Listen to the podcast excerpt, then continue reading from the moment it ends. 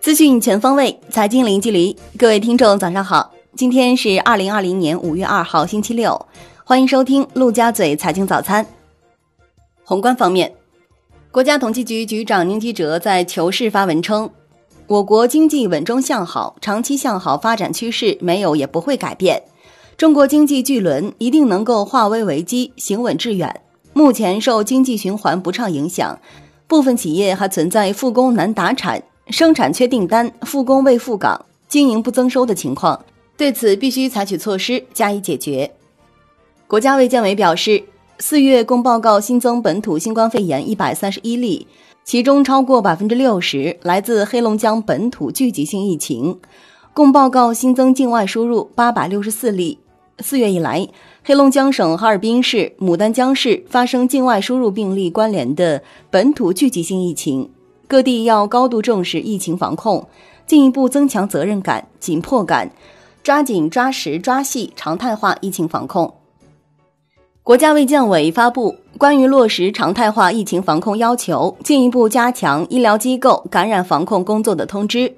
医疗机构要压实发热门诊的前哨责任，严格落实首诊负责制，加强各地医疗机构实验室建设，尽快提高新冠病毒核酸检测能力。五月二日零时起，湖北省突发公共卫生应急响应级别由一级响应调整为二级，并相应调整相关防控策略。湖北省将继续暂停密闭式娱乐休闲场所、商场、超市、书店等公共场所。在入口处设立警示提示，注明人员进出要求和人流控制标准。市场监管总局标准委公告，个人健康信息码系列国家标准即日发布。该系列标准采用国家标准快速程序，从立项到发布仅用了十四天时间。国内股市方面，随着公募基金二零一九年年报披露完毕，券商研究佣金排名也浮出水面。中信证券以五点一八亿元收入重回第一宝座，中信建投排名大幅跃升，冲进前三。国盛证券则排名十六，相较二零一八年进步十五名，佣金分仓规模增长百分之二百零二点一九。长电科技就被索赔两千五百万美元发布声明称，心动公司捏造无端质量理由施压公司，长期拒付高额未付货款是典型的商业欺诈和讹诈行为。公司正通过各种合法途径维护自身权益，坚决抵制商业欺诈和讹诈的非法行为。暴风集团公告称，由于无法在法定期限内披露定期报告，公司股票将于二零一九年年报披露期限届满后次一交易日即五月六日起停牌一天，并将于五月七日起复牌。金融方面，据券商中国消息。规模数万亿市场化债转股领域迎来一则新规，核心是明确债转股实施机构金融资产投资公司 （AIC） 开展资管业务的细则。银保监会关于金融资产投资公司开展资产管理业务有关事项的通知已于近日向业内下发。央行支付系统数据显示。全国复工复产比较顺利，社会整体资金流量快速增加，流动性情况合理充裕，货币政策对实体经济的支持作用效果明显。目前实际业务笔数已恢复至预估值百分之九十八点四二。从业务金额看，四月同比增加百分之三十二点三三。第三方支付机构再收天价罚单，央行营业管理部公布一则行政处罚信息。商银信支付服务有限责任公司因涉十六项违规，被合计罚款一点一六亿元，再次刷新央行对支付机构罚金新高。楼市方面，杭州楼市恢复速度加快，四月杭州市区含富阳、临安共成交新房一万三千五百六十四套，其中住宅成交量一万零二百六十四套，二手房市场成交火爆，当月成交一万零二百三十二套，创两年来新高。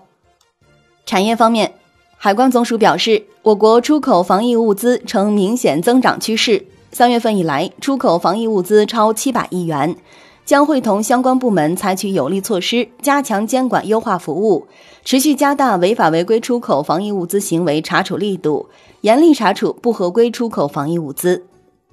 海外方面，美联储将在五月四日至五月八日购买国债八十亿美元每天，此前为一百亿美元每天。美联储布拉德表示，美联储在美国经济数据变得足够好前不会加息，政府借的款最终需要偿付。经济问题主要是第二季度现象，然后将开始复苏。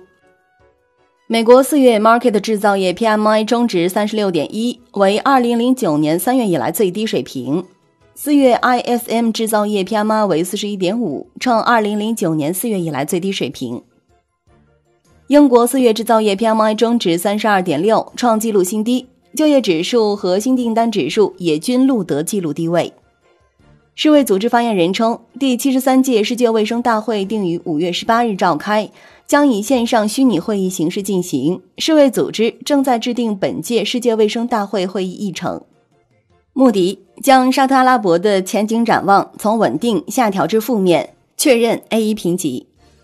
国际股市方面，避险情绪升温，美国三大股指大幅收跌，道指跌逾六百点，纳指跌逾百分之三，标普百指数跌百分之二点八。标普百指数十一大板块无一上涨，能源股领跌。埃克森美孚跌超百分之七，中概股表现疲软，阿里巴巴、京东跌百分之四，特斯拉暴跌逾百分之十。马斯克称股价太高。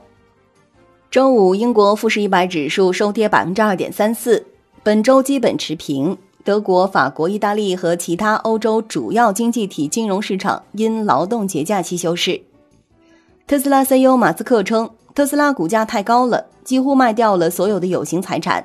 他回应卖资产是否为了钱，称不需要现金。我献身于火星和地球。特朗普表示，美国食品药品监督管理局已经批准吉利德科学药物的紧急使用授权。吉利德科学首席执行官称，将捐赠一百万瓶瑞德西韦。一年一度的巴菲特股东大会即将召开，今年定于北京时间五月三日凌晨四点四十五分线上举行。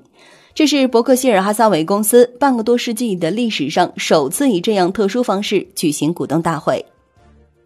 商品方面，美油六月合约收涨百分之四点五一，报十九点六九美元每桶，本周累计上涨百分之十六点二三，结束三周连跌。欧佩克及其盟友开始创纪录的减产，以解决新冠病毒危机导致的供应过剩问题。COMEX 黄金期货收涨百分之零点九四，报一千七百一十点二美元每盎司，本周跌百分之一点四六。COMEX 白银期货收涨百分之零点六一，报十五点零七美元每盎司，本周跌百分之二点四六。对新型冠状病毒大流行及其对全球经济的影响再次引起人们的担忧，提振了对黄金的避险需求。美国白宫新闻秘书表示。美国正在向战略石油储备注入七千五百万桶石油。白宫希望立即对下一轮刺激方案进行谈判。贝克休斯油服表示，美国石油钻探公司连续七周削减钻井平台，石油钻井数量降至二零一六年六月以来的最低水平。美国原油基金表示，将持有七月 WTI 原油期货合约比例调整为百分之十五，此前为百分之三十。将持有十二月 WTI 原油期货合约比例调整为百分之二十五，此前为百分之十五。以上就是今天陆家嘴财经早餐的精华内容，感谢您的收听，我是亚丽，我们下期节目再见。